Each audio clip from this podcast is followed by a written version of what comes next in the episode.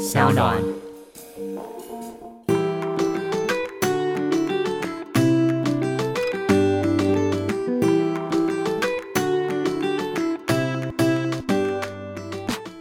欢迎回到 Ivy 爱公威。今天呢，邀请到了是非常非常特殊的两位人士，我们欢迎 Shout Out Sex 无性不谈的两位主持人茶跟鱼，欢迎你们。嗨，我是 Shout Out Sex 的玉，我是 Shout Out Sex 的茶，大家好。两位好，听众应该会觉得很奇妙的是，我们现在的录制方式呢，是来自于三方不同的录制场所，不知道大家会听到我们的遥远的距离？不会啦，科技这么发达，不是有一个 slogan 吗？科技学没有距离。对，你说远传吗？真的吗？那他们可以寄发票来了。好，两位呢，可以先帮我自我介绍一下啊。嗨，我是玉，然后我现在人在英国，就是时差八小时在英国，现在早上七点。在一年前，正正好好一年前，然后我们开始做了《Shout Out Sex》这个节目。当时会做这个节目，其实还蛮有趣的。就有一天，茶就打电话给我说：“哎，我问你哦，你什么时候做 Podcast？” 我就说：“哦，好，要做什么？”他说：“我们来做性爱。”我说：“哦，好啊，做吧。”然后我们真的。三个礼拜，然后我们就把几乎所有事情都处理好了，包含名字啊、器材，然后找了一些设计师朋友之类的，我们就组成了一个小小的 team，我们自己叫它一个 team，然后就把该做的事情都做好了，就很简单的一个理由嘛，然后这件事情就发生了。我相信这一波台湾应该有不少人也在跟我们做一样的事情，就是你被关在家里，你没事做。然后你发现，哎，其实我不能见朋友。然后工作时间结束之后，真的没事做的时候，你可能会不小心接到一通来自你远方朋友的电话，然后就说，哎，要不要做 podcast？然后你就可以说好。然后一年后，你们就有一个新的节目。所以这个节目一年了，嗯，刚刚好一年了，刚好一年。那茶呢，跟我们介绍一下。好啊，大家好，我是茶。然后我现在人是在台北啦，就是我一直以来都是很接地气的那种 local 长大的的这种小孩。现在还可以称自己是小孩吗？当初其实我跟玉是高中同学，但是我们很久没有联络了。然后当初想要做这个 podcast 是我我发想的嘛。然后那时候我就想说不行，但是因为我是一个非常三分钟热度的人，如果我自己做的话，可能名字出来然后就没有然后了。对，所以我就想说啊，那我就来找一个朋友。然后刚好我知道玉对这方面也是蛮有，一直以来都蛮有关注，所以我就打了一通电话说，哎，你要不要做这个？然后他就说好，然后我们就立刻着手开始。大概一个月后，频道就产生了，然后一直勉强的坚持到了现在。你们是周更吗？对，我们是周更。然后一开始的话是，我们这一开始是一周两集。哦，对了。哦，所以你们现在到六十一了，对不对？对，六一六二了，对，六一六二了，算是非常勤奋的两位主持人呢。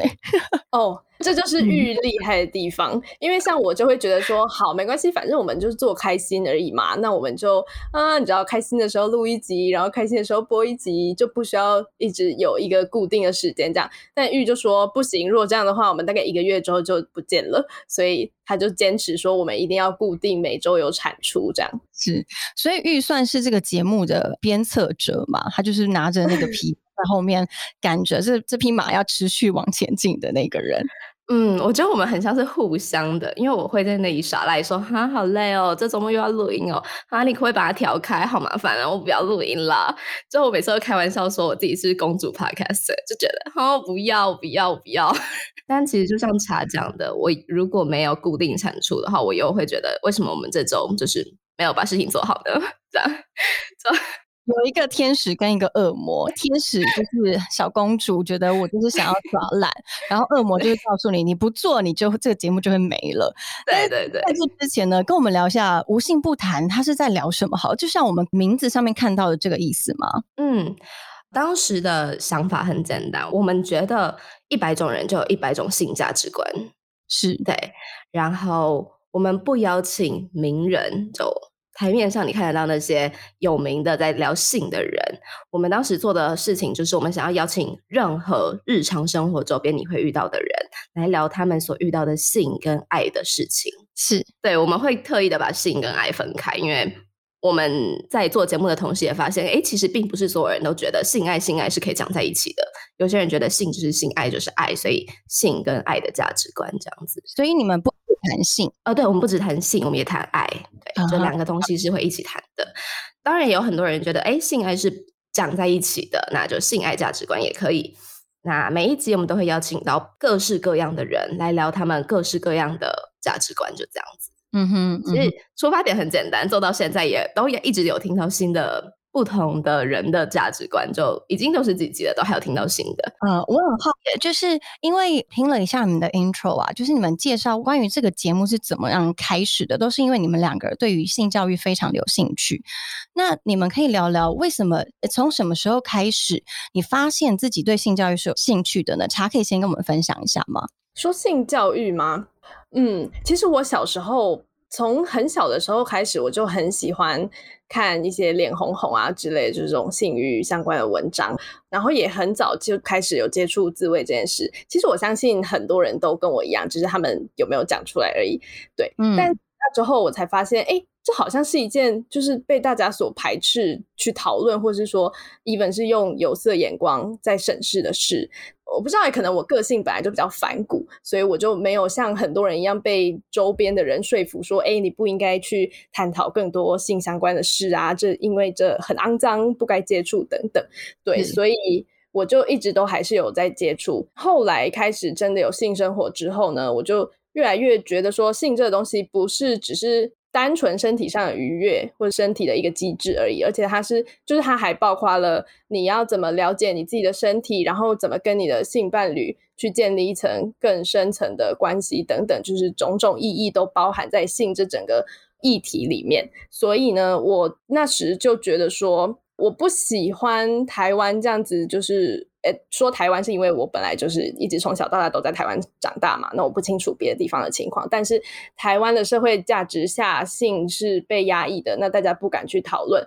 那在这种情况之下，他们可能会造成很多，不管是身体也好，不管是性也好，就是对这类事情的误解。那甚至会导致可能更严重的有一些，不管是生理上的疾病，或者是甚至性侵害这种事也都好，我觉得都是从性教育一开始。是一个被压抑的话题，去发展出这样子的情况。嗯，对，所以那时候我就觉得说，哎，我长大之后，如果说我要不拿钱做一件事的话，我要做什么？那我觉得就是性教育这件事，是我一直很想要做的。这样。嗯哼，那你曾经有因为在一个可能公开的场合，或是在一个多人的场合上面谈性，而被就像你刚刚说的被压抑、被打压，或是被人家用异样眼光去看待嘛？因为我很好奇，是嗯，你想要谈这个东西，你觉得这个东西是被隐藏很好的，是一定是因为你曾经有个经验，你觉得哎奇怪，跟你想象的不一样？你是说我有没有被压抑过？因为你说你是一个很开放，嗯，有点小叛逆，你想要就是人家。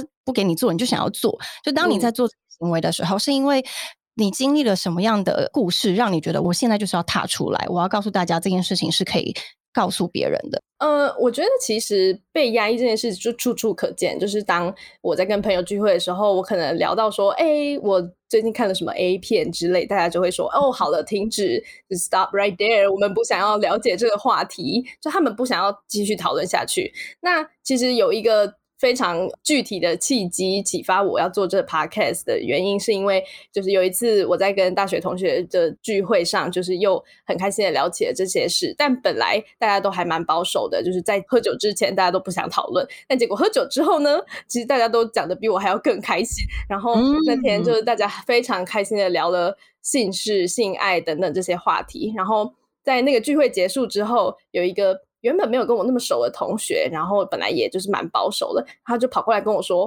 哦，我好开心哦，我从来就没有这么的开放的跟人家讨论这个议题，就因为找到知音了。”对，他就觉得找到知音了，原来这世界上有人可以跟我聊这些事。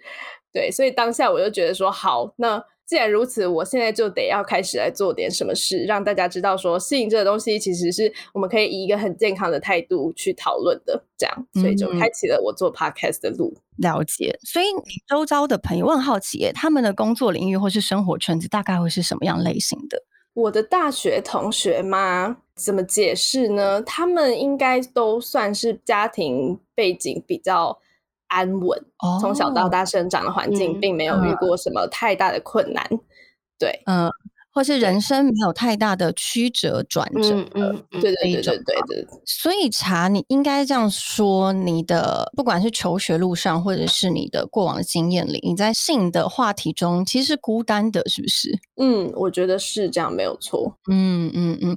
然后因此开启了你想要做这个 podcast 节目，因为你可以在这个无远佛界的领域中找到你的喜欢谈论这样子，跟喜欢分享这样子观念的一些。好友挚友们吗？嗯，就是一个同温层吧。嗯，我觉得其实我们现在这个这么科技便利的时代是蛮幸福的，因为像古时候的人，他可能真的就只能活在他那个村庄里面，他跟隔壁两三间的一个邻居里面的生活。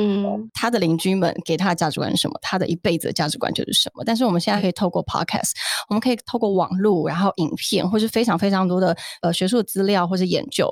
然后发掘自己，探索自己，包括听无心不谈，我觉得也是一个。就像我昨天听你们的节目的时候，觉得哎，天，我光看那个标题都觉得哦，很刺激耶！六十几集真的很难听的完，就是要赶紧追着把你们的这个集数追完。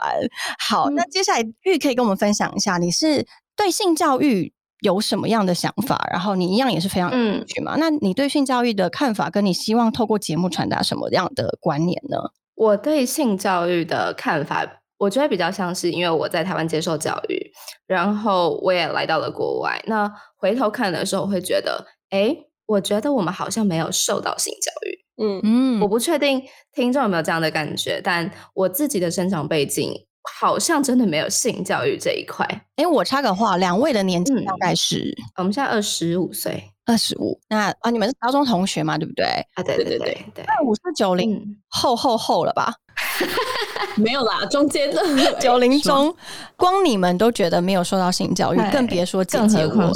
对，更何况我，我对我来说，真的，你回想起来，学生时期的对于性那叫什么健康教育的课本，通常大家包括老师们、同学们都是避而不谈的。我非常同意。对，嗯，好，继续继续。呃，因为我们的。教育背景，我们可能是嗯有受到很好教育的一群人，我们都是老师，往往会把健康教育这堂课拿去上，哎，国文、数学、英文，就你是学了一个别人的语言，但其实反而是没有在 没有在学啊身体自己的东西的这样子，对。那所以在这样的状态下，就会觉得 OK，我觉得性教育对台湾人而言，身为一个台湾人的我而言是很重要的，嗯。这是性教育的一个部分，但我自己对性很有兴趣。就我是一个喜欢性的人，就我喜欢到什么程度呢？我在国外写研究所论文的时候，我当时我的教授七十几岁，快八十岁，然后我就跟他讲说，他就问我说：“你想写什么主题？”就说我想要写性玩具。哦，嗯，一个快要八十岁的。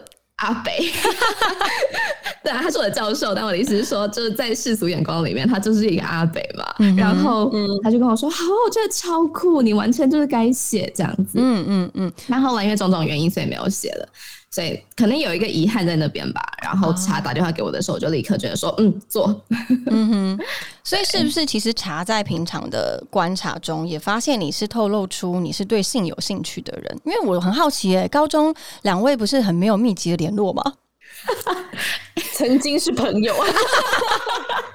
那你就应该那时候用性的话题让你们紧紧的勾着啊。真的，真的。你知道我们前几天才在讨论说，我们之后要设计一些东西，然后我们喜欢春水堂的它的整个设计的风格这样。对。然后我就想说，哎，你还记得我们高中的时候很常去春水堂聚会吗？就是你知道一整个都连在一起的感觉，对，很有趣。是过了十年，真的耶，真的。所以就因此就是因缘际会有了这个节目。那我觉得很有趣的是，你刚刚说节目播了一年多嘛，然后你们有六十几集，每一一集你们都会邀请来宾，那我想要请问，为什么你们一开始设定的是不邀请名人呢？这个的初衷是什么？因为我们觉得，其实就是名人他已经有一个很好的管道去曝光他自己的故事了。可是，身为素人，就是 nobody 路人，他们或许也有一些他们自己的想法，他们对性的看法，对爱的看法。那这些他们没有一个地方可以去。不要说宣扬好了，就是他们想要分享的时候，他们找不到地方去分享，或者是他们只能在他们自己的朋友圈，那接触的人可能就不那么多嘛。所以我觉得我们想要做的是，让这些非常多元的各式各样的观点有一个地方可以去被曝光，然后让更多人可以理解到，哎，其实真的就像玉一开始说的，有一百个人的话，就有一百种性的面相这样子。所以那时候的设定就是觉得说，哎，如果说找这样的素人的话，会激荡出很多不同的火花。那事实上，我觉得有证明说，确实是这样，没错啦。所以你们一开始设定的就是不邀请名人，是因为你们先假设名人他的。我自己认为啦，我这边自己的一个想法是，你们认为，呃，名人他们有话语权，已经是比一般的素人还要更多，跟他们可能讲出自己的理念会更容易为大家或者世人给接受，所以你们因此想要把这个机会留给一般的素人吗？嗯嗯哼，了解。而且近期跟一些名人合作之后，就发现。像我们六十集的时候跟黄浩平聊天好了，嗯，然后我们两个录完之后想说，天哪，他也太多枷锁了吧，就好多枷锁，就不能谈恋爱，不能不能有炮友什么的，就很多可能他有，但是在荧幕前是不可以这么说的。哦，所以其实就回到我们一开始讨论的是性这个话题呢，可能在因为现在呃，你们经营的听众是台湾嘛。台湾人这样嘛，对不对？应该说，在一个亚洲社会中，性这件事情可能不是那么被公开的讨论的。然后，因此可能上这样子节目的来宾，他们会有太多的包袱或者枷锁。嗯，尤其是他如果是名人的话，但是因为你们的初衷是听到最真实的感受，然后最没有枷锁的一个分享，所以你们由素人这个方式去切角，这样吗？嗯，我觉得很有趣。哎，那跟我分享一下。你们各自分享一个好了，就是在六十几集里面，你们的访问的来宾哪一个故事，或是哪一集，你你们讨论的观念，你自己是很震撼，或是你很想要在 IVI 公会分享给大家的。好啊，那我先好了。好，其实节目做到六十几集，我始终讲的就是那一集，就是我们在非常初期的第六集吧，我记得我们邀请了一位她的身份是小三，对这样子的角色的女性，就是来上我们的节目，然后她那时候就有跟我们说，她觉得。小三这个角色其实很委屈，那他觉得小三这个角色所背负的多过于出轨的那一方，但是同时他觉得出轨那一方其实才是错比较多的人，嗯，这样就是他的观点是这样。那当时的我其实是一个还蛮道德感蛮高的人吧，然后你是说一年前吗？变了很多，很棒很棒，我们之后聊聊你变了多少。对啊，然后当时的如此这道德正义感很高的，我就觉得天啊，怎么会有人有这么偏差的想法？就是明明出轨就是错啊，然后小三也是错啊，你们就是同一类人啦，没有什么好说的这样。但是在跟他的谈话之间，我就感觉到他是真的非常的，他有在思考他这个角色。带来的意义，跟他这个角色背后所付出什么，跟他的内心整个心理自我探索的活动等等，他都有跟我们分享。那听了他的分享之后，我才开始重新去审视，说我之前这么偏激的去批判这样子的角色，是真的是对的吗？还是说，呃，我可以用更开放的态度来去面对这样子的感情议题？对，所以那一集一直到现在。都是我非常推荐大家可以去听听看的，因为像小三这个角色，他通常他不会出来讲话，他就是躲在背后嘛，对吧？嗯，那当我们提供这个平台，他来分享，你不知道他是谁，那你也没看过他长什么样子，但是他跟你讲了他最真实的感受，这时候你就可以撇去很多的预设立场，然后去思考他自己讲的话原本的那些想法，这样。嗯哼，所以这一集应该说对你来说。改变了你很多，嗯，所以原本虽然那时候才六集，第六集的时候，哎，但我觉得很有趣，因为你对性是很开放的，然后你在对于自己的道德观的接受度又是有你自己的标准在，对不对？对我对性很开放，应该说我很接受多元的性，但是其实老实说，我本来也不是一个非常开放，说哦，我要。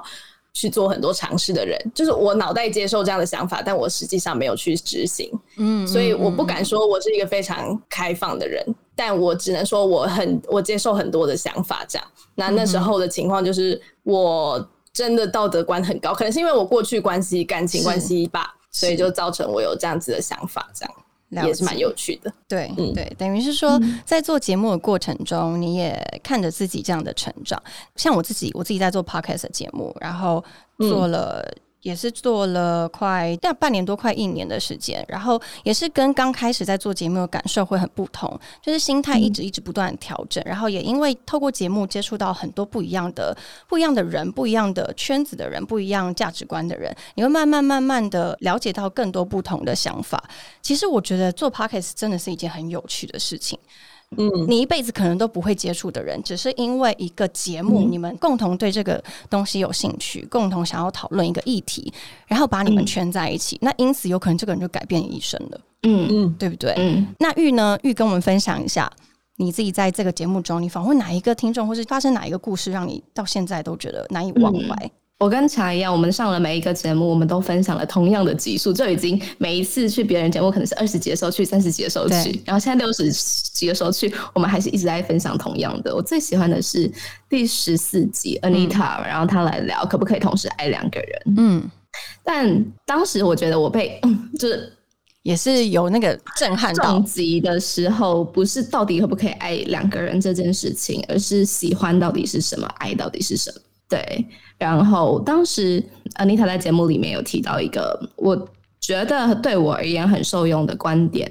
她说：“你会喜欢上一个人，或者是你很容易的喜欢上一个人，是因为你在他身上看到你所缺乏的东西。嗯哼，所以你会想要从他身上去弥补你自己。是。”然后我就在反思，哎，我过往的感情状态，然后我很容易的陷入一段感情里面，是不是其实是因为我自己很匮乏，所以我很想要从别人的身上来填满我自己。嗯，然后我觉得做了那一集之后，之后再开始看一个新的男生好了，或新的对象的时候，我开始会去想说，哎。我现在喜欢他了，是不是代表我什么地方缺乏了？那我是不是应该自己先把这个部分给补起来，我再重新回来看这个人？那搞不好事情就会不一样了。嗯哼，了解，等于是在这一集中，你看到了不一样的自己。对对，然后我反思了很多自己的感情状态。嗯嗯嗯嗯，我觉得啊其实刚问两位这样的问题，其实就是另外衍生出我自己有一个疑问的是。你们有没有在访问的过程中，然后发现自己是一个可能不是真的那么中立，或是有太多自己的想法，但是你没有办法透过一个非常温和的方式跟你的来宾去沟通？有没有踩过来宾的地雷啊？踩来宾的地雷应该没有，但我们确实有主观情绪露出来的时候。你是说，因为声音是骗不了人的，这样吗？对，就是很好。你没有办法克制住，对。但是不是也是你们想要做这个节目的初衷？因为你们想要让大家知道这个世界有很多跟自己不一样的声音。嗯，对对。就我们会每次都会很努力的练习啊，不要太主观的意见，因为我们要，毕竟我们都自己说啦，我们就是要尊重各种价值观嘛，哪有那么多的主观意见呢？但有时候你听到一些就哦。什么 就还是会吓到倒退一个几步。那如果因为其实你们的议题都算是比较少见的，我觉得算是比较特殊的，所以相较于这个社会来说，在这个性的议题中，可能大家的接受度或是接受资讯没有那么频繁的时候。很容易会有一些比较，我觉得说偏见吗？其实也不是，可能就只是单纯你们这个节目想要释放出的讯息。那会不会有来宾他们听到你们这个节目想要释放出的讯息，但他们觉得你们这个讯息是错误的？会有遇到这种状况吗？不要说来宾好了，我说听众，我觉得一定是有的，嗯，只是会不会告诉我们而已。那你们有接受过这样的声音？很幸运的是，我我们在我们自己的粉丝校友，就呃，我们的粉丝是很。跟我们一起长大的，是这样讲吗？对，了解。嗯，我觉得大家一开始难免会会有这样子的声音，就嗯，他在讲什么？这我不认同。但其实久而久之，录到现在六十几集了，我们的就校友们其实是会觉得，哎，其实就是别人的价值观嘛。你不喜欢的话，你就当成一个别人的故事听听就过去了。没什么好跟他生气的，嗯哼，对。那如果你认同的话，那很开心，你又交到了一个新朋友，或者是你又觉得，哎，又有一个懂你的人了，这样子。了解，等于是来听，就是你们节目的听众，其实他们自己的包容也相较比较高一点点。嗯，对。哦，我觉得那这样很好哎、因为等于是你们选题材的时候可以很大胆，对不对？对对对，而且呃，现在好像会有一种哎，是校友是一个骄傲的感觉，因为是校友代表说，哎，你是一个很开放的人，你是一个很愿意包容各式价值观的人，这样子。嗯，那你们选题材的来源是你们两个一起讨论吗？还是从社会议题？我们不选题材，我们是让来宾自己报名这样子。嗯，哦对他想聊什么，我们就陪你聊什么。但是来宾报名应该雪片般的飞来吧？你们要怎么选择？还是就是按照挂号嘛？嗯就是到医院照挂号挂号，。照挂号。真的，你们非常非常的那个哎、非常的没有在做黑箱的，对，没有没有没有。好特别哦。会录了之后，我们会看顺序播，但我们录的顺序是照挂号。照挂号就是叫好下一位，这样然后就可以进来。这样对，哎 不好意思，排到要半年后喽。对对对对对我很好奇耶，请问你们的来宾都排到几月了？如果你们每一周上一次的话，哦，我们其实只开放三个月的录音，所以就是我们等到时间快到的时候才会把录音链接寄给他，这样。时间快到排到七月左右吧。呃，所以你们的存档真的是蛮够的。对，我的容量都快要不够用了，他 一直叫我要买容量，这样。我觉得这样非常的好诶，等于是因为你都是由来宾校友们自己报名的，对不对？所以等于是你们不用自己去设限，你们这次要聊的是什么，而且这个的话题对他来说是舒服的，他才愿意主动报名来聊。对嗯，那目前最有兴趣的，除了刚刚那个第六集跟第十四集以外，你们还有嗯觉得什么很有趣的，跟 Ivy 爱公威的听众分享一下？目前的存档吗？对，就是有趣的，已经播出的已经播出的。哦，是吗？你说已经播出对了吗？对对对对我，看一下哦。我刚刚其实在想说，哎，爱公伟的听众可能会想要听一些很有国际观的话题吗？因为嗯 Ivy 是一个相对很有国际观的主持人嘛。谢谢你，谢。那关于国际观的部分，我们有两集 CCR。跟大家解释一下什么叫 CCR。Cross cultural romance 就跨文化的恋爱，简单来说就是台湾人跟外国人交往在一起啦，就好这个意思。嗯，对异国恋。那异国恋，对 他中文不好，不好意思。对，我们有两集这样子的节目，那这两集我我相信 Ivy 的听众应该会很想要去听。这边我们排行榜上面的第一名跟出国有一点关系，然后它是多国的买春经验，出国吗？出国。对，出国买春的经验，在台湾不合法，所以出国的买春经验这样子。哎，你是说，所以是真的出国吗？出台湾吗？真的出哦出台湾，哦，我以为你说，就人家就是有 有在开玩笑，什么天母国啊、苗栗国啊、什么国那种国。我想说，那你们这个隐喻还真的很委婉的，伪出国买春的经飞验，离台湾去买春。就是需要坐飞机的，是不是？对对对，但里面还是有稍微带到一些台湾的这样，但啊。就大家都听听就好。对对对，没有没有，台湾没有这种东西，台湾这个是违法的哦，我们都不做，我们都不做。都是梦里出现的事情。对，嗯嗯嗯。然后节目里面讨论度很高的是打炮变情人这件事情，嗯就是炮友变情人、嗯哼，这个议题很有趣，就台湾的听众很喜欢，但其实我在跟国外的朋友分享的时候，大家都想说，嗯，这不就是一个常态嘛？就哦为什么这是个议题呢？这样，所以这其实很有趣，这个我自己觉得很有趣。然后还有一个是表现很好很好的是性爱照，性爱什么？性爱照哦，性爱，照，嗯。对，表现很好的，你一直说他的照片拍的真的很好吗？嗯，嗯，没有，哎、那集其实很有趣的是，我们做了节目之后，我们就相信，哎、其实应该真的很多很多男生或女生在情侣间其实是会互传私密照的。嗯哼嗯哼，那你要怎么传的安全？是是是有特别软体吗？哦，没有，来露点不露点，露点不露点。这是一个很好的教学的那个口诀。再讲一次：露点不露脸，露脸不露点，对不对？就是你可能第一张可以露露脸，第二张露点对不要露脸，但是人家还是可以把它合成在一起啊。不行了，就不认，就死不认了。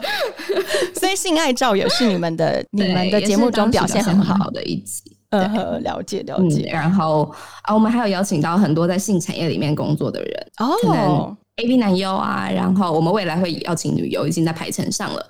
然后还有一些可能在酒店、夜店里面工作的人，然后可能是性的教育者。嗯嗯嗯，这个可以跟大家讲一下吗？他是我们的合作厂商，然后叫义务梗塞。嗯，跟大家想的性教育不一样，他们是认真的在教性，例如说教你怎么口交，教你怎么前戏，教你怎么爱抚，然后怎么去。亲吻对方之类的，有实体的可以去摸的那一种教育，是一个那种小班教学那种教教室教学，十五人吧，我记得。对，如果大家有兴趣的话，可以上网搜寻，就是异物梗色，异是差异的异，物是物品的物，梗是树梗的梗，色是色情的色。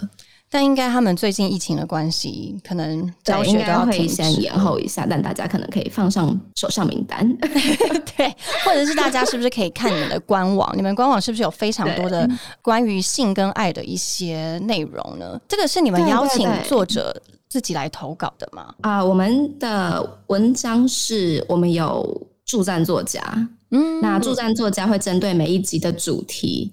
啊，可能发展出新的故事，可能只是写听后感，可能会写一些别人的故事这样子，然后我们把它收录成一个部落格。哦，嗯，所以也就是也是没有分任何的主题，就大家可以自由的去谈论这样子。对对，如果大家跟那个。茶一样说，小时候在对于不是小时候年轻的时候，对于性觉得孤单，然后觉得没有地方可以去讨论，跟可以去得到共鸣的时候，其实可以当你们官网的助战作家，对不对？可以来跟我们申请看看，现在我敢把话说满说死，等于是有这个管道啦，可以让你去发声，对不对？而且你粉丝量那么大，我们会就之后就雪片般的飞来。哎，其实我很好奇的是啊，因为等于是你们现在做了 podcast，然后你们是在一个公开的平台上面，然后放了自己的声音、自己的生活背景。你们曾经有想过，你们你们有在自己的私人 IG 上面公开你们就是这个节目的主持人吗？嗯，我有，我有，嗯，茶有。然后玉的话，我不知道你有吗？我没有。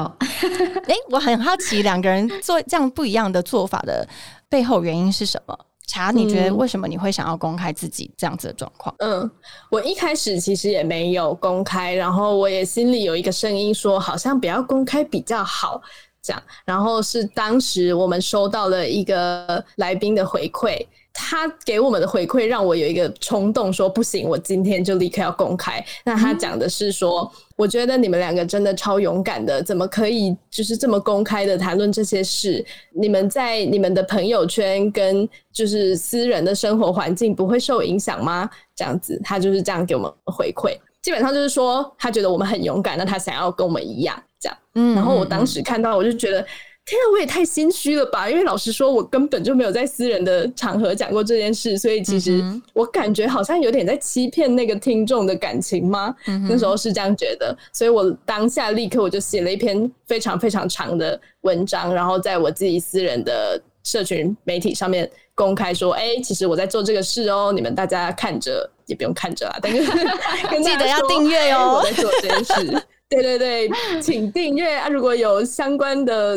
你知道想跟我讨论，也可以来这样。然后我那时候就公开了，嗯。但其实公开之后，我觉得心里舒坦很多很多。哎，就是我知道说我提倡的这个理念，那我现在也正在执行这样。是。然后我当时是公开之后觉得很开心，所以等于是说你心里是渴望公开的，可能只是没有一个推力让你去做这件事。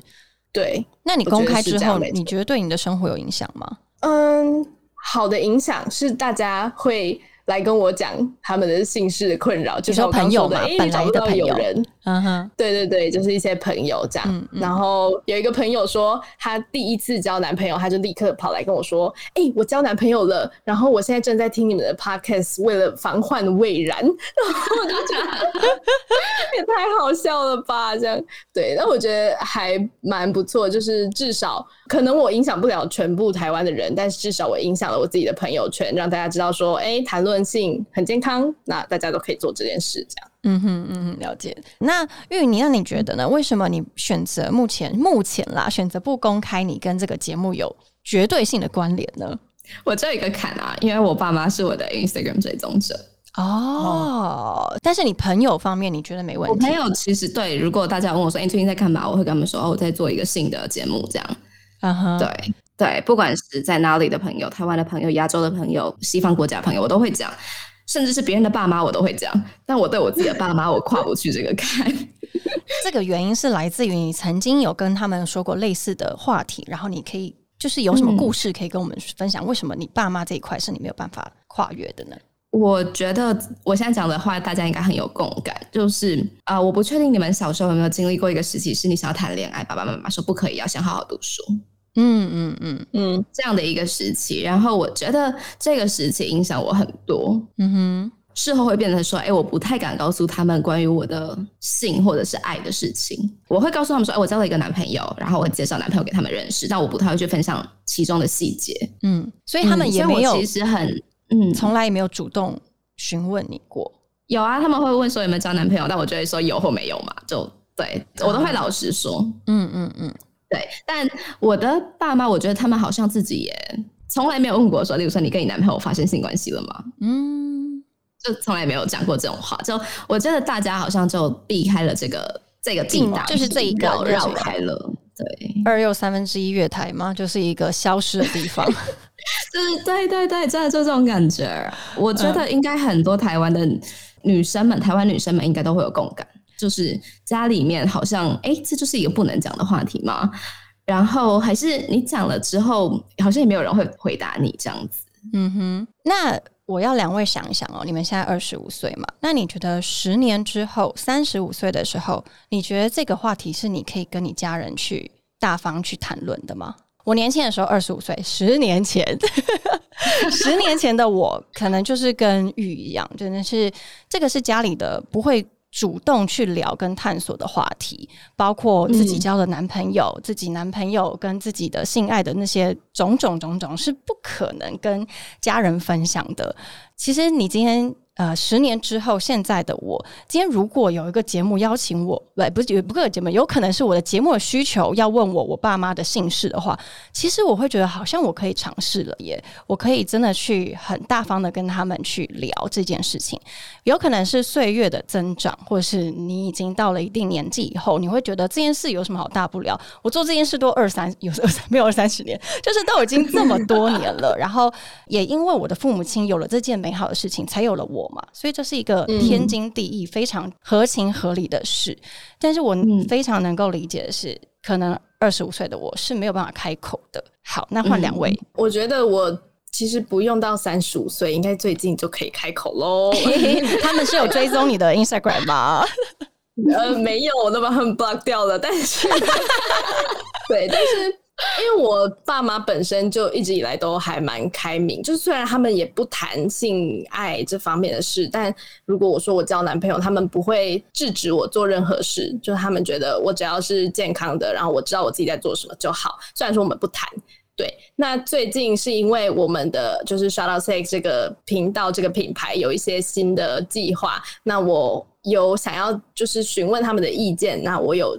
渐渐的在试出这个讯息，跟他们说：“哎，我的频道是在做什么的？”当然，我一开始就会采取一些比较保守的方式跟他说：“哎，我们在做性别教育、性教育这一块。”那我当然不会跟他说：“哦，我每天在节目上说我高潮了几次之类。”对，但是。潜移默化吧，就是渐渐的去影响他们，说其实做这件事对我是一个好的影响，因为他们也看到我做这个频道之后，确实有很开朗，然后我很知道自己未来的方向在哪里的感觉。那我觉得这件事对他们来说就是可以接受的。我家的情况是这样啦，嗯，了解。所以我觉得其实父母亲可能他们要。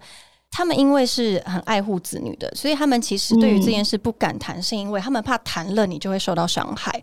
但是如果我们从这个切入点去让他们断绝这个疑虑的话，告诉他们我的性开放并不是我的性随便，我还是可以保护我自己，然后我可以接受所有的声音。或许父母亲就会觉得那 OK，你懂得保护自己，你懂得跟自己相处，跟你懂得知道什么是对你好的性，那就没有问题吧？对不对？对对，我觉得是这样。那玉呢？你觉得三十五岁的时候应该是可以啦，但我也是希望尽快，就是希望是这个节目还在的时候。其实，因为 难免还是会希望爸妈可以上自己节目，然后听自己节目嘛。我自己我还是会有这样的期待，就希望这一件事情是会发生的。什么时候我不敢说，但就尽快。就然后希望在这个节目还在的时候，那或者希望我们可以做很久，撑到三十五岁。十年 可以，十年可以，快好了。所以如果要你推荐给你爸妈听一集，嗯，你觉得这一集是对你来说最安全？你不会让他们觉得哇，原来我女儿这样子，然后也不会让他们更担心的一集，你会推荐哪一集？我会让他们他们听很前面很前面，完全在讲性教育的一集，然后。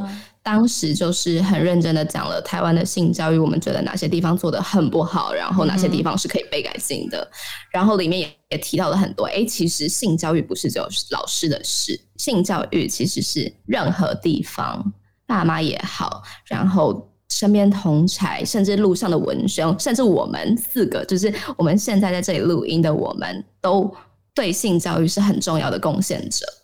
而我们现在讲出来的话。听众一定有小于十八岁的人，就绝对嘛。那你要怎么让这些人可以有在这样子的年纪就拥有很好很好的观念？说，哎，性其实不是一个不好的事情，只是你怎么看待它，可以决定了它的好坏。没错。所以我觉得，嗯，我会让他们听这一集，然后告诉他们说，哎，我觉得其实是因为性教育的关系，所以才会让我现在不敢告诉你们。嗯嗯嗯，了解。其实我非常同意。其实我们撇开。性这个字，其实教育就是一件非常非常重要的事情。教育它确实是从孩子最内心最幼苗的时候，他就开始播种，然后慢慢的影响他成长，跟长大成他会成为什么样的。植物它成什么样的树，什么样的花，什么样的草？教育本来就是一件很重要的事情，所以我也觉得《无心不谈》这个节目呢，是它有它的社会责任的。两位一定也是非常非常理解跟知道它的社会责任是什么，然后你们要用什么样健康跟正当性去谈论这个话题。所以，这个社会中的未满十八岁的，或是他超过成年非常久的年纪，都是适合来谈论性的。只是你要用一个，还是要有非常。主要的自己的价值观，不是我们听到 podcast 聊什么，我们就跟随的去做什么。其实，包括我自己也非常希望可以告诉所有 IBI 工会的听众，或是我自己的网友们。任何事情，你在网络上看到的，你在 podcast 听到的，或是你的新闻，任何的媒介，或是你的朋友、邻居、父母亲告诉你的，你都要经过自己的价值观、自己的思考，然后去做判断。